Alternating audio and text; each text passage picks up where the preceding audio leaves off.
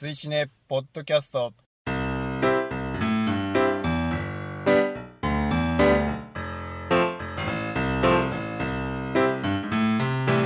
追試ねポッドキャスト18回表をお送りします。お相手は私追試ねの主催テップとジミソウルです。今月もどうぞよろしくお願いいたします。いします。追試ねとは2009年11月にスタートした劇場公開新作映画応援 SNS イベントでございます毎月こちらで決めたお題映画を風切り日以降最初の土日までに見ていただきネタバレなしの感想を「ハッシュタグ #TWCN」をつけてポストしていただくだけでご参加完了となっております。ネタバレなしであれば賛否は一切問いません。レディースデーなどの割引日をご利用予定で土日には見ないという方も後日参加もちろん OK でございますので皆様のご参加をお待ちしております。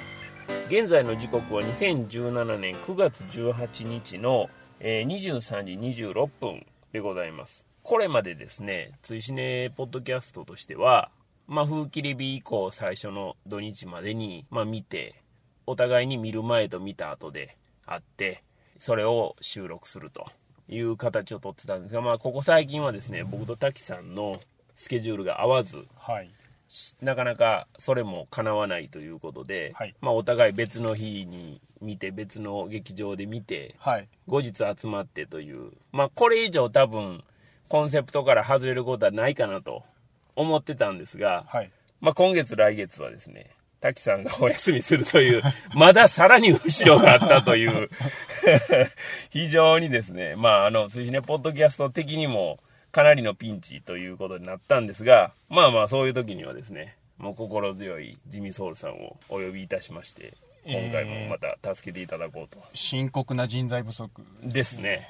あとあのちょっと謝罪がありますねまた。え謝罪？前々回、はい。この追試ねポッドキャストによ寄せ寄せてもらった際に、はい。自分が冗談っぽく、うん。滝さんも半年に1回ぐらいのツイートね。ツイートでいいんじゃないですかって言ったじゃないですか、はい。はい。まさか現実に 現実になりつつあります、いやまあでも半年に1回っていうほどはないですよ。えー、そうですか。ねまだ1週間に1回ぐらいは何がしかはつぶやいてはいるらんで。んいらんことは言うことじゃないなっていう気はしてきてます いやいやいや、大丈夫やと思います。ははいい。まあ、その辺は気にしてないと思いますけども。ということで、まあ、今月来月はですね、相方を変えて、辻のポッドキャストをお送りすると。で、まあ、今月はジミーさんにちょっと助けていただいて、来月はまたちょっと別の方に。もうターンワークに求人出しましょう。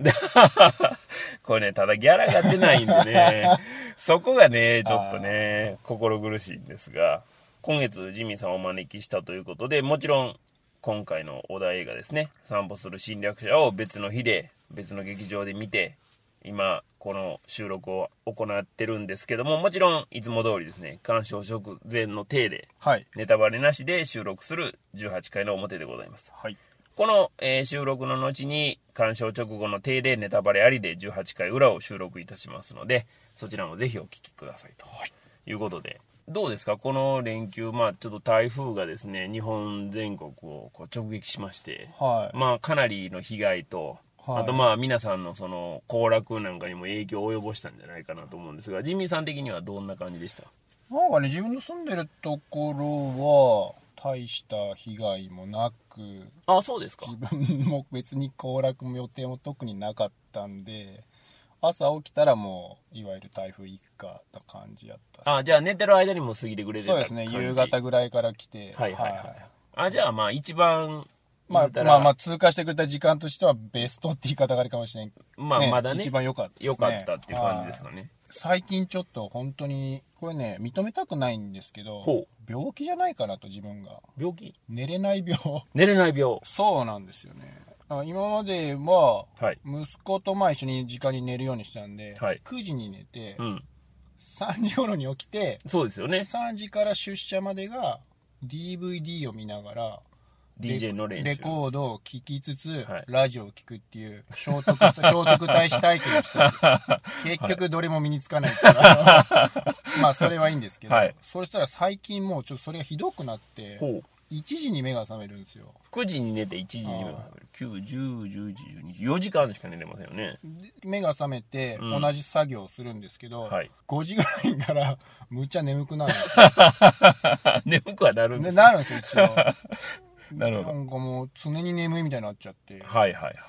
ちょっとあれですね、やっぱり生活のサイクルが完全には狂ってて、体内時計がちょっと狂ってる感じしますね。そうですね。侵略されてるのかもしれなあいですね、そうですね。はい。体内時計の概念を奪われてるれてるのかもしれない。可能性はあります。はい。よく言うじゃないですか。はい。昔からその8時間寝なさいだの、6時間は寝なさいだの言われますけど、はい実際はそんなことないよとかいう話があったりとかいやいやでもやっぱりそれはっていうような話があったりとか、まあまあ日によってメディアによって変わる意見っていうのがコロコロあるんですけど、まあ人間の体としては多分勝手に休みよるじゃないですか。眠たくなるってことはもうお前ちょっと一回休めよと。ああはいはいいう話になるので、だから眠くなってる限りは大丈夫とは思うんですけど、どただずれてるのが、やっぱりちょっと怖いっちゃ怖いですよね。そうですね。仕事にやっぱり差し支えたりする部分もあると思そううんで、ですね。あれですか？一回に長時間寝れないくなってるみたいなところもあるんですか？これは確実にあります。あります？やっぱり。もう無理ですね。絶対4時間とかで1回一回目覚める。はあはあはあ。まあでも4時間ぐらいやったら、まあ普通のサイクルのかもしれませんよ。すっげえ羨ましいですもん。ノンストップの人が。ずっと寝る人が。ああ。うん多分ね、ノンストップの人も途中で一回覚醒はしてるけど、それ覚えてないんやと思うんですよね。はいはい多分2時間おきぐらいに覚醒はしてるはずなんですけど、はいはいはいそれを覚えてないからノンストップで朝までって言うてるんやと思うんですけどね。で、僕はですね、この連休中に、あはいちょっとあのーまあ僕基本的に連休っていう概念を奪われてるんですよ。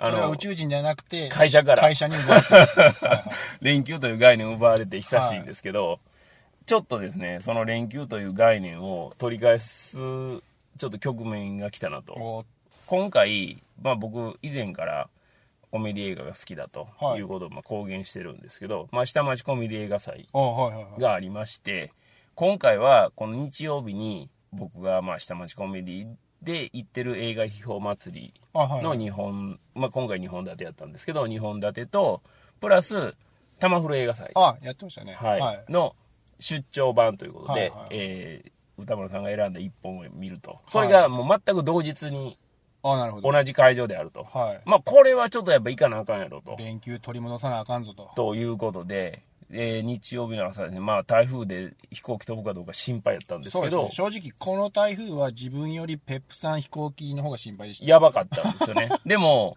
あの、台風が異常にゆっくりやったもんですから、なんとか飛びまして、着いて、当日朝ですよね。台風より先に東に行ってそうです。台風の通過を待って西に帰ってきた感じですか？ですけども、はい。まあ、あの話はちょっとその後も続くんですけどとりあえず、一回東京に入りました。で、はい。朝ですよね。はい。で、えちょうど10時ぐらいかな、に一応会場付近には着いて、はい。で、まあ、このポッドキャストにもよくメール、ツイートをくださるロンペさんと会いまして、で、そこで食べるもんも食べながらは、い。時間潰して、で、会場入って、はい。で、まあ、3本見て、まあ、3本言うても、あの、ずっと同じで1回入れ替えがあるんですけど、別のイベントなんで一応。で入れ替えの間にまだちょっとご飯食べに行ったりとかして3本見ましたよと。はい。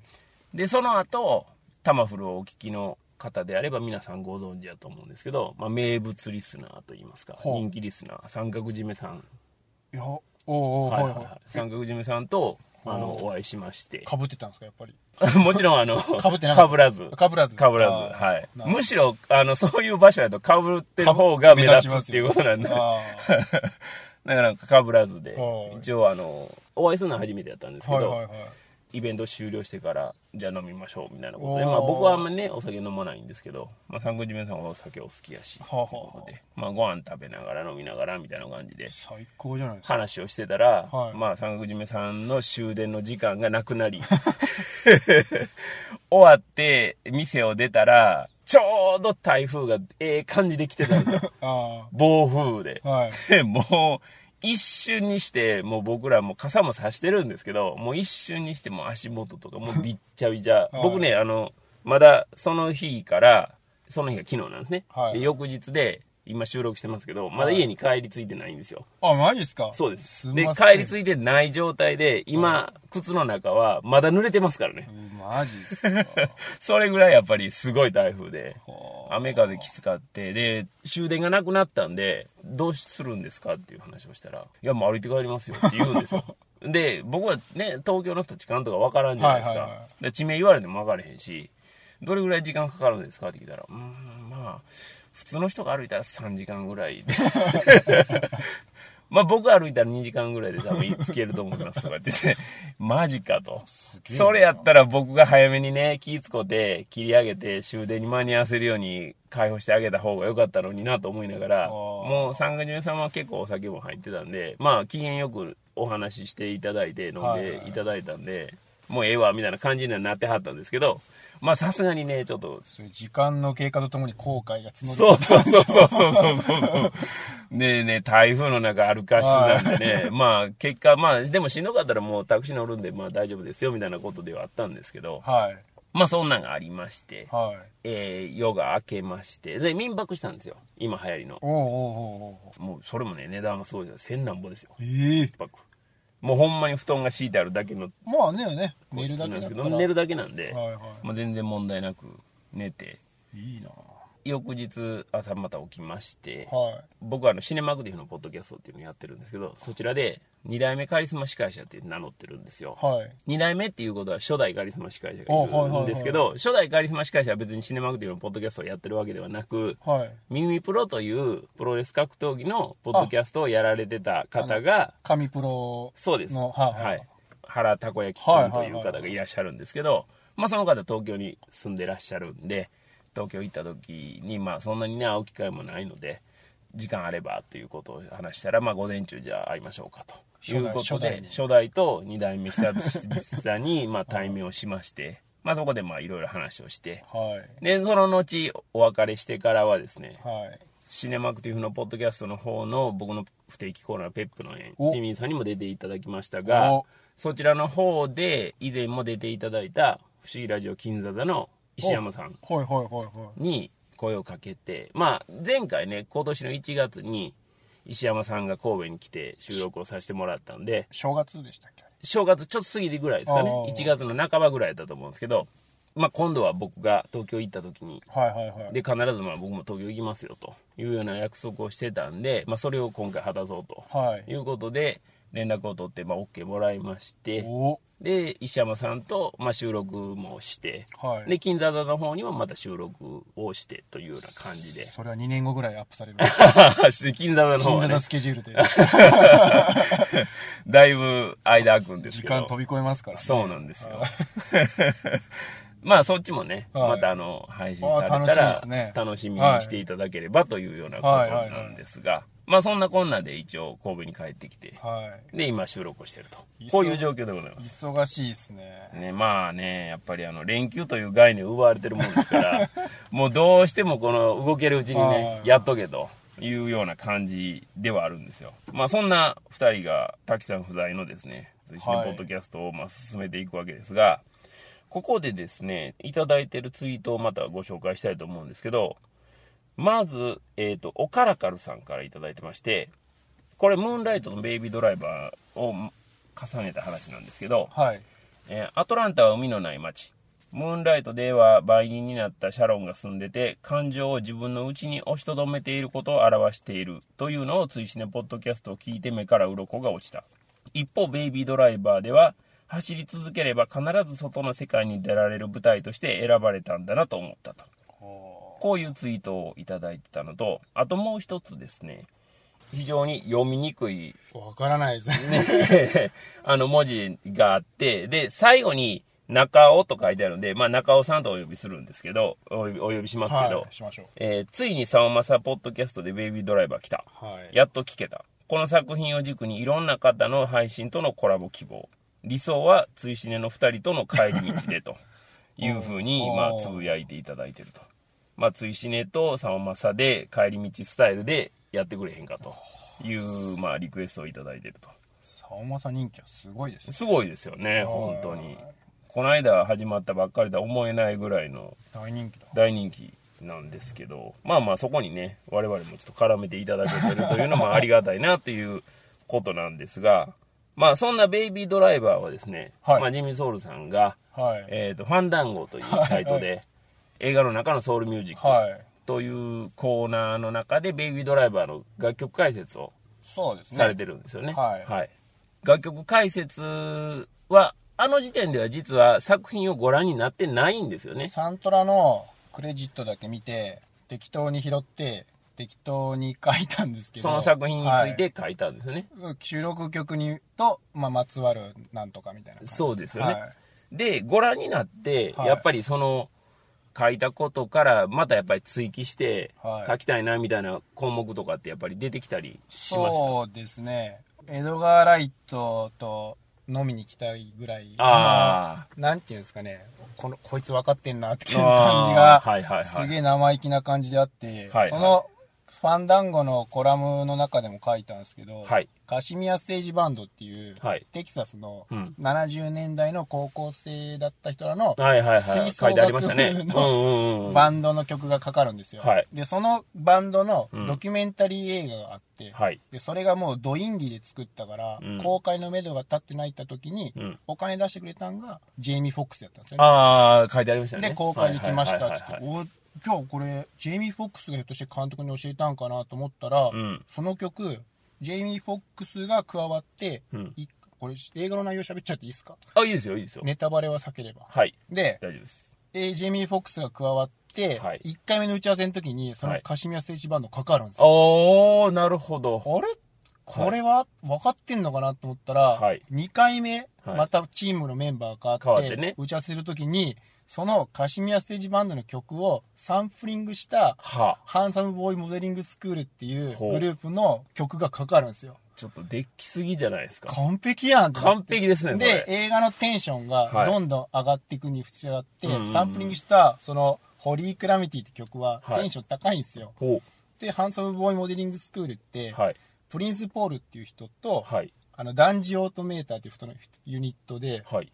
ダンジオートメーターは、映画ファンにはおなじみかもしれないですけど、あの、ほう進撃の巨人のあエンディングテーマ、はい世界の終わりの、はいはいはい。あのビート作ってんのがダンジオートメーターなんですよ。へえ、そうまあ。ダン中村って名義だったり活動してるんですけど、はい。で、いちいち気が利いてて、ほう。これ、ジェイミー・フォックスの絡みも分かってて、ですよね監。督これやってるかなと思って、うんもうサムズアップっすよね。ですよね。そうなんですよ。すごいな他もいちいち気が利いてて、はい。おしゃれして、はいいいレストラン行くシーンあるじゃないですか。はいはいはいはい。あそこで、デトロイト・エメラルズっていうグループの、う Baby Let Me Take You かな。はいまあ、そういうソウルがかかるんですよ。はいデトロイトの、はいで、そのイントロって、うんあの、 De La Soul。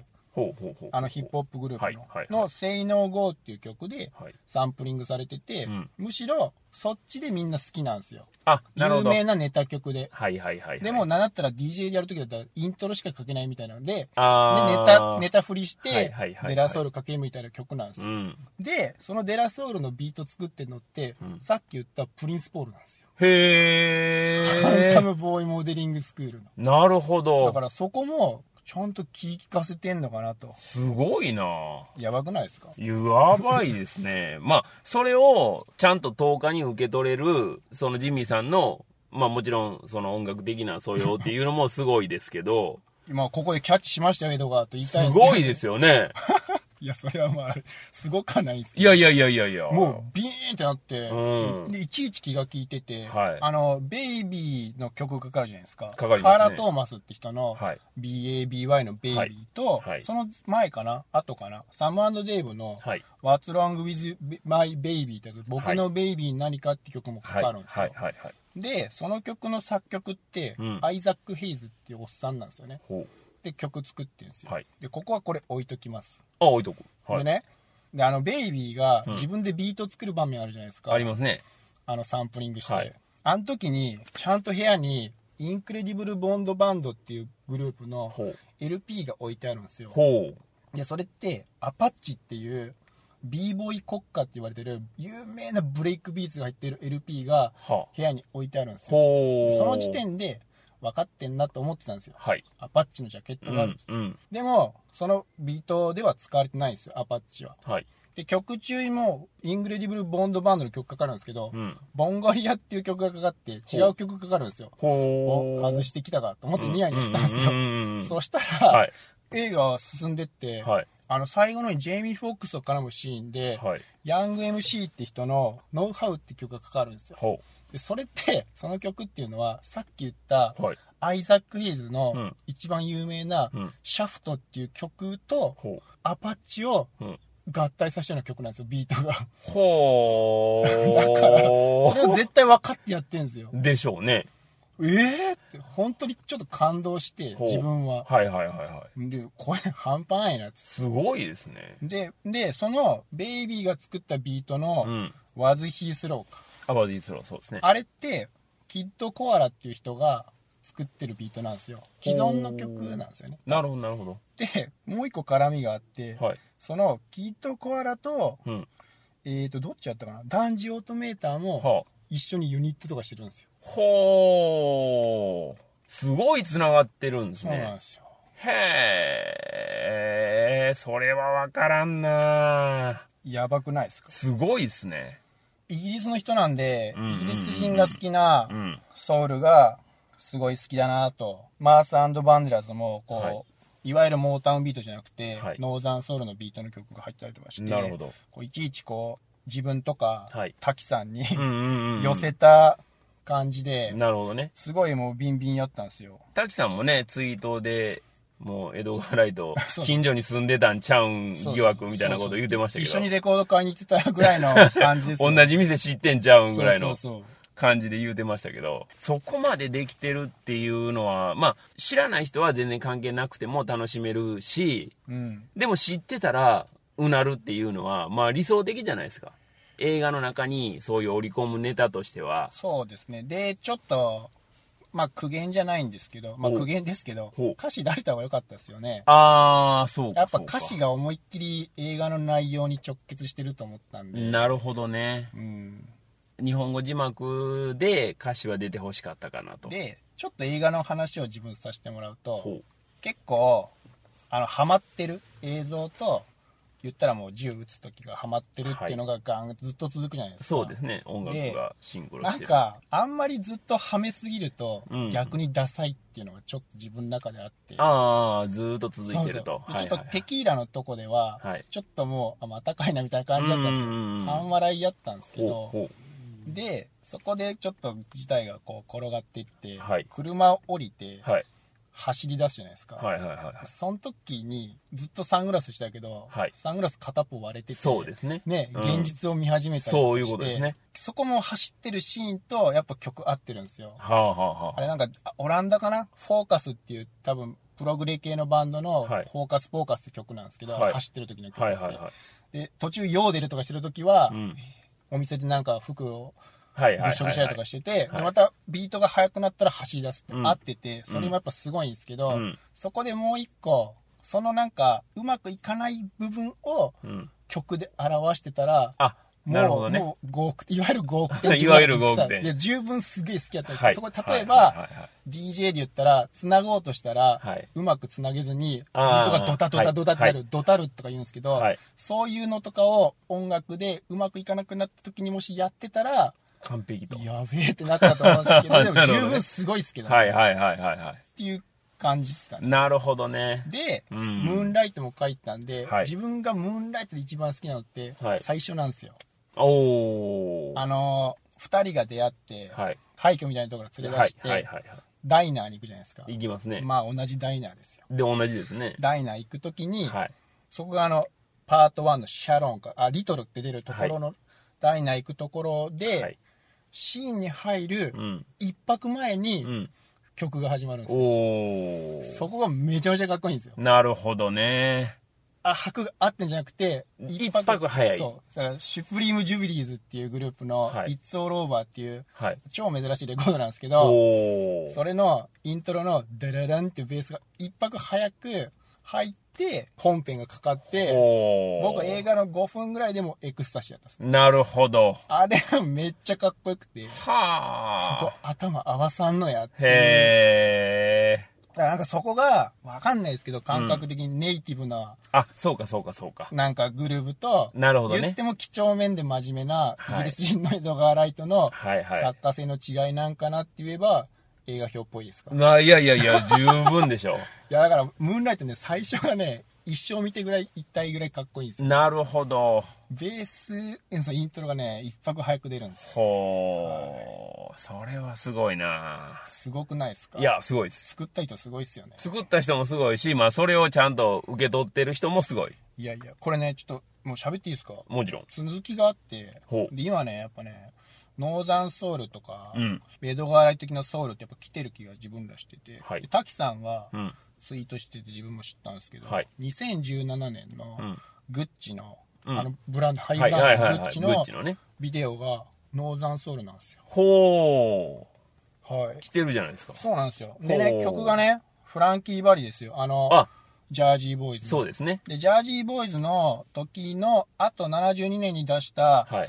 ザ・ナイトって曲がそのノーザンソウルシーンではもうクラシックなんですよ。超有名。曲でかかったらもうドカーンっていうなるほど。曲でその曲がかかるんですけど、はい。まあこれぜひねもう YouTube で見れるんで、うんグッチノーザンソウルで入れてみてくださいおうおう、はいはい。でも感動するんで。僕は感動したんですよでそこは全部言わないですけど、はい。踊ってる人の人種だったり、うんうんうんうん。踊ってる人のダンススタイルがその今のグッチが訴えたいことを自分は感じたんですよね。そこにメッセージ性があるっていうか、続きがまだあって、あ、おう。ね。12月2日にはあ。ノーザンソウルフィルムっていうノーザンソウルの映画を、えー、と日本初公開。東京でされるんですよ。おー。であの12月2日、はい。渋谷のユーロライブでするみたいで。おー。であ、の以前自分がシネマクティブの方で、はい。せ紹介させてもらったあのウッシーくんの本。あーあ誰かの映画史っていう本を書いたはい。ありウッシーくんとか、は自分も CD 出してもらったトゥワイライトシティレコードから、はい。新録でレコードで出たんですよ、はい。7インチ、はい。ニューストールンハーツっていうグループで、はい。それのリーダーやってる玉井さんって人らが、うんえー、と上映後トークショーおー。あのノーザンソウルシーンとはどういうことかっていうのをほうほうほう。して、ほう。すごい繋がってますやん。そうなんですそれで渋谷なんでその後にスタジオっていうお店で、はいはいはい自分も CD 出した時リリースパーティーしてもらったんですけど、はいそこでアフターパーティーがおー。あります、完璧ですね。12月2日土曜日完璧つながってきたでしょ？繋がってるじゃないですか。最後まさかはい。11月25日ほ1週前にう。はい。自分東京にほう結婚式で行くんですよそこだけつながってないんですよだから、一週間前で、ありがとうございました素晴らしい。一泊早いじゃないですか。いやー、そうなんです。一泊早く、そうなんです。一泊早すぎなんですよ。一泊じゃないですよ。七泊早い七泊早いんですよ。そこだけ繋がらないって話です。ありがとうございました。素晴らしいなそれはでも、イベントも行きたいぐらいでしょう。一週間前に結婚式で行くから、次の週も行くっていうのは難しいかもしれませんけど、ねえ。いやー、分かってる人にはぜひとも行ってほしいなっていう、しかも知ってる人もたくさん出はるわけですしね。そう、ニヤニヤしながら。ねですよね。いや、だから、映画、最近ほんとすげえ。また見るようになって、またっていうかな今人生で一番映画見てるんですけど、はいこうなんかポッドキャストうんのうんうん。すげえ聞くようになって、はい。なんか見方っていうのをはいはいはいはい教えてもらって、自分も今回真似してみて、いやー、素晴やってらしい。みたら発見が多くて、すごいですね。すごい楽しいですね。いやー、いいですね。やっぱり、喋る人によって、その得意なコースとかあるじゃないですか。はいはいはいね、この球やったら確実に打ち返せるよはいみたいなところがあるから、そこがやっぱりこう出た時の会心の一撃感はやっぱすごいですよね。今度のデトロイトって映画あるじゃないですか。はい。あれやばいですね、曲がね。あ、もうすでにうん曲見ただけでやばい。曲チェック、あとその内容もちょっと見たら、完全になんかまた調べたり、喋っ、まあ、か書いたりとかしたいような内容だったんで、おー、これまた楽しみですねそう。ですね、キャサリン・ビグロー監督でしたっけ？キャスリン・ビグロー。監督とも仲良くなれそうかなはい、っていうおー 楽曲がいっぱい入ってましたね。いいですね。いやー、楽しみやな。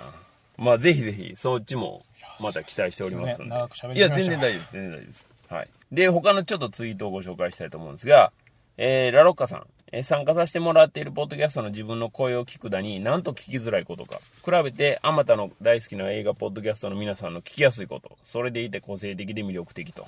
いうふうにいただいてます。はい。まあ、これは、あの、シネマクティブとか、追シネももちろん入ってて、まあ、他にもね、あの、仲良くさせていただいてる他のポッドキャストさんの名前も全部入ってるんですけど、でもね、自分の声って、まあ、ジミーさんも、はいジミーソウルレラジオをやられてて、当然自分の声を配信してるので、まあもう今となってはね、はい。何も別に思わないと思いますけど、当初はそら誰だって自分の声って嫌じゃないですか。そうですね。違和感というか、はい。自分が出してる、出して聞いてる声と、はい。直接ね。こういう録音機を通して聞く声ってやっぱり微妙にイメージが違うので、はいはいまあこれはもう仕方ないし、逆に言うと、ラロッカさんがカープキャスト、ね、広島カープの、えーポッドキャスト、カープキャストで喋ってる声は別にご本人が言うほど聞きづらくはないので、そうですよねそうなんですよ。だからまあ全然気にされなくていいと思いますけどね。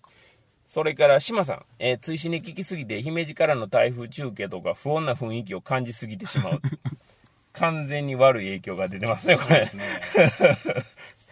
それから、えっ、と、ワンダーウーマン配信後にですね、いろいろいただいてますんで、これもご紹介したいと思うんですが、えーまず、ジンキさん。えーワンダーウーマン、アメコミに求める爽快感よりも、別の金銭に触れてこられて心揺さぶられたわ。大好き。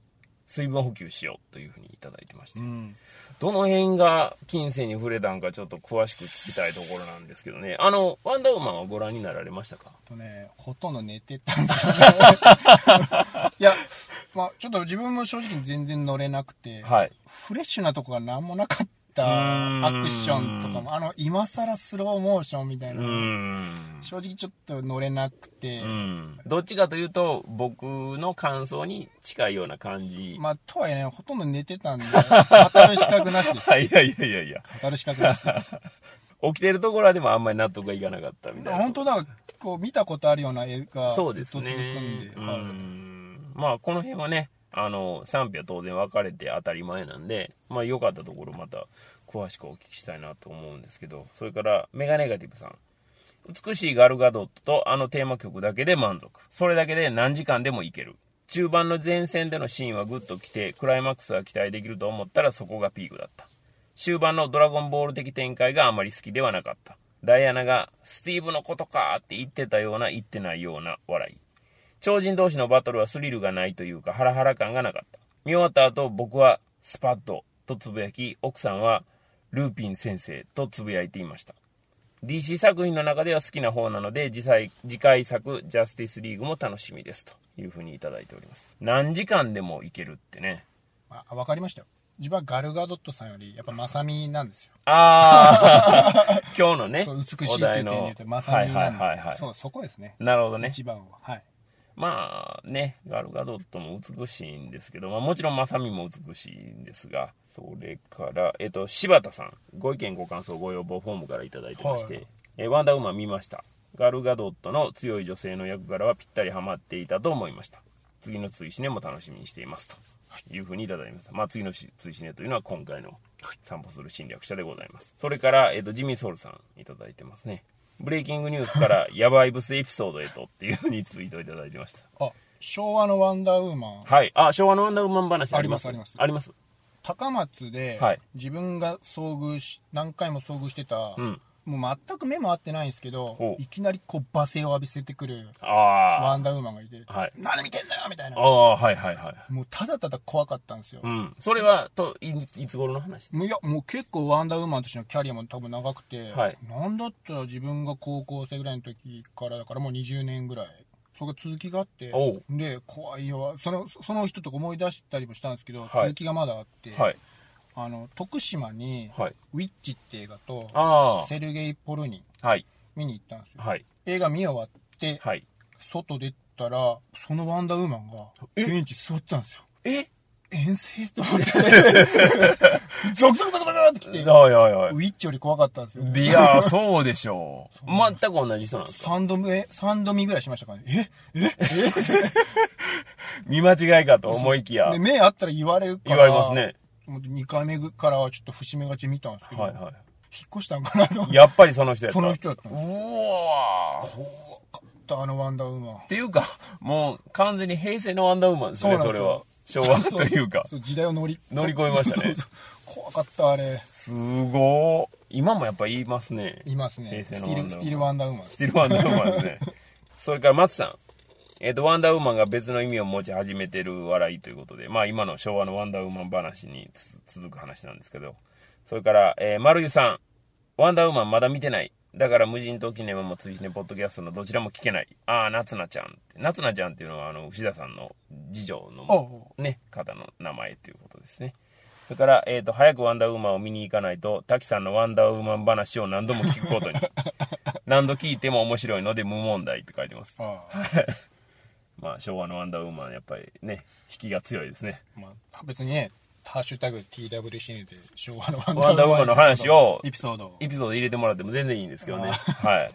それから、その牛田さんからいただいてまして、えー、通信ねポッドキャストのワンダーウーマン会が更新されていましたね。毎度のことながら TWCN のタグを付け忘れてサイレントリスナー化しております。ワンダーウーマン一見爽やかでいい人そうなクリス・パインが真実の無知で縛り上げられて今まで誰にも話せなかった性癖を告白される場面が面白かったです。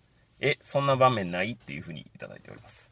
何かにつけてこうね、あの、ボケを ちゃんとボケを必ず入れてくるところが素晴らしいです素晴らしいですね。っていうのがもうボケ潰しっていう感じになってますけど。それから、ラロッカさん。えー、追試ね17回を聞いて、ガルガドット演じるワンダーウーマンは最高という意見が多かったが、この話は、島の人もイギリスの人も基本彼女にやりたいようにやらせてるだけで、彼女の薄っぺらさのみが強調された作品に感じた。どっちかというと、秘書の女性の方が魅力あるかなと。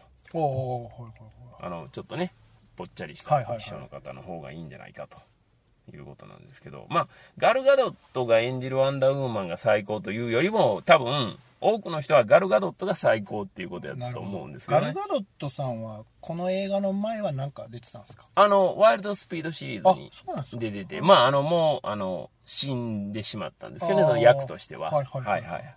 あとあの最近ガルガドットさんがまあワンダーウーマンでブレイクしたことにより過去にあのフィリオサのねはいはいはい。あのオーディションに落ちてたとかああそういうそんな話もまたポロポロ出てきたりとはいかしてて、はいはいまあ彼女がねまあまあシャーリーズ・セロンのフィリフィリオサしかまあ今となってはね考えられないんですけどね。まあまあどんな感じになってたかっていうのはね気になるところではありますけども。まあでも結果的にワンダーウーマンにこう抜擢されてまあ一番良かったんじゃないですかね。だまあ作品としてどうこうということよりもキャラクターとしてはやっぱり合ってると思うのでただ、そのラロッカさんが言う、劇中のそのワンダーウーマンの行動っていうのはどうなんやっていうところは、まあ僕もね、近いところを感じてるところはありますけど。それから少年 Z さん。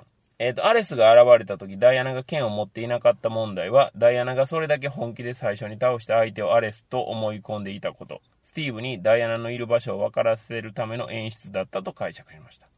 町山有料解説を聞き、ワンダーウーマンを再建し、もうしばらく隠れ、かっこ潜伏 DC 映画ファンを続けていくことにしました、パードレというふうにいただいております。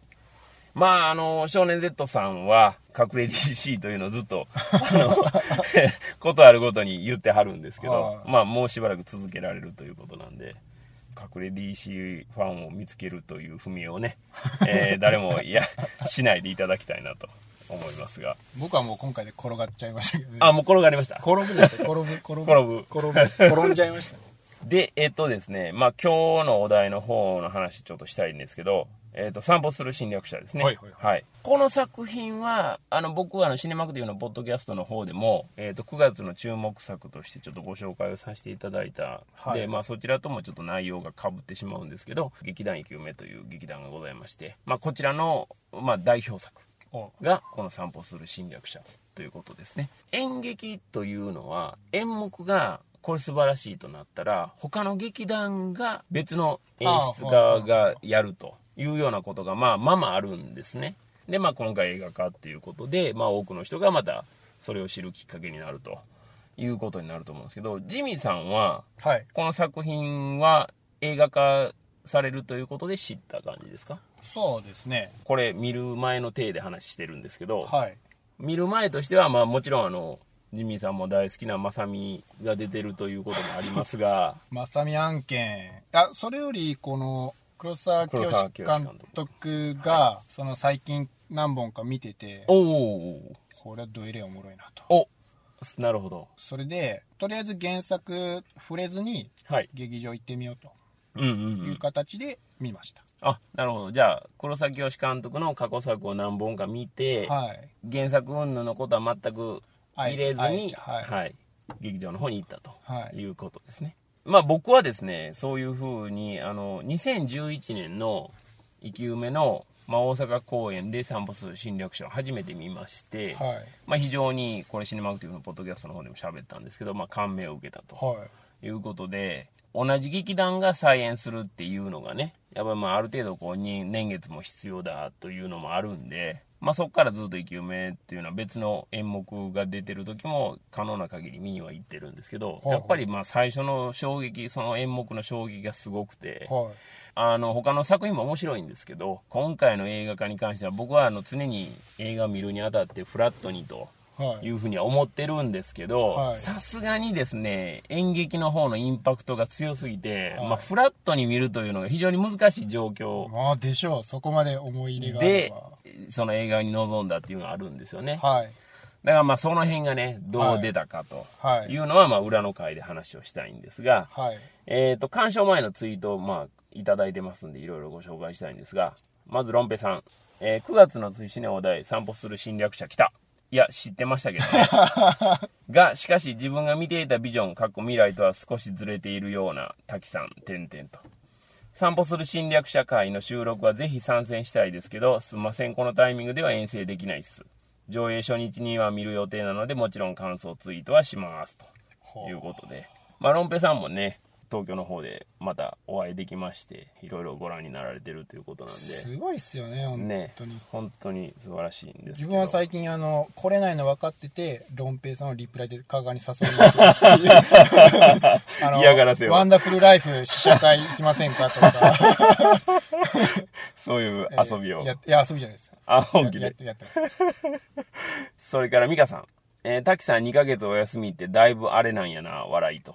あれなんですかねだいぶあれみたいですね。詳しくはね、滝さんのあのアカウントの方を 覗いてもらったらはい何が行われてるかっていうのはわかると思うんですけど。それからキングアット KSK さん。えー明日は映画散歩する侵略者公開日。映画3度目の殺人も公開日。2本とも見ればいいんだけど、しもろもろの事情により時間が取れないので、是枝監督作品を選択。黒崎義組の役所広司がこっちに出演してるのでいいかなと。参加できずですいませんというふうにいただいております。ちょうどね、同同じ日の公開やったんですよね。はい。で、僕は逆に3度目の殺人まだ見れてないので、はい。まあ、あの、もちろん見るんですけど、自分もまだ見れてないでね。すねだから、もちろん見たいのはあるし、見るのはもちろんなんですけど、まあ、どっちかっていうのはね、まあ、それは仕方がないかな。来月以降また参加していただけたらと思います。で、あと、あれですよね、散歩する侵略者も多分見張ると思うんで、見てからもまたツイートいただけたらと思います。から、マーベリックさん、えー散歩する侵略者ナンバーパークスシネマで鑑賞開始と。毎月のようにマーベリックさんとはまだお会いできてないんですよねっていう話をしてるんですけど、まだお会いできてないんで、僕もね、ちょっとなかなかね、今回もちょっと遠征してしまったので、なかなかちょっと大阪に行く機会がないんですが、はいちょっと早めにっていうのは思ってますよ、マーベリックさん、本当に。よろしくお願いします。それから、メガネガティブさん。えーワンダーウーマン同様、散歩する侵略者も追試ねポッドキャストに間に合わずと言ってるんですけど、まあ、これ収録がだいぶ遅かったんで、多分間に合ってると思いますけど、偽滝さんは一体誰なんだろう？気になるわ。追試ねもシネマクティフも公募になって参加してみたい気持ちはあるけど、あんなに喋れる自信ないし、迷ってます、笑いと。まあ、今回の偽滝さんは、えージミソウルさんということなんです人材不足です。まあ次回の偽滝さんがね、誰になるかっていうところもまた楽しみメガネガティブさん言っときましょう。ね、えーそういう可能性も含みつつ、えーラロッカさん、えー散歩する侵略者未見でツイート、舞台の映画化で成功しているもの、太陽、入江優監督、えー龍馬の妻とその夫と愛人、父と暮らせばが成功していると。失敗しているもの、パコと魔法の絵本、マガレスプーン、大失敗しているもの、歓喜の歌、今作はいかに、あくまで個人の意見です。というふうにいただいています。ラロッカさん、どうやらね、あの舞台もたくさん見られてるようですよね、こうやって見ると。マガレスプーンはマサミなんでここにあげてるのはおかしいですね。まあ、ラロッカさんはね、あまりマサミにはご興味がない可能性ありますね。ないですねそれから SKD さん、えーと、不穏な風の中散歩する侵略者っていうのは、これはあの、台風の中ね、見に行かれたっていうことなんで、まあ雰囲気的にはでも一番いい雰囲気やったかそうですもしれませんねベストかもしれないですねはい。それから滝さん、追試ねポッドキャストを聞くために新散歩する侵略者を見に行きたいな。車のシーンあるかな？かっこ絶対あるって書いてますけど。まあ、これは、あの、裏の回で話しましょうか。はい車のシーンはね。一応、えっ、と、鑑賞前のツイートとしては、こんな感じでいただいておりました。はい。では、えっ、と、長くなりましたけども、18回の表は一応この辺ではい一回締めさせていただいて、この後、えっ、と、鑑賞後、直後の手ですぐにネタバレありの回を収録したいと思いますので、はいえー引き続きジミーソウルさんよろしくお願いいたしますお。願いします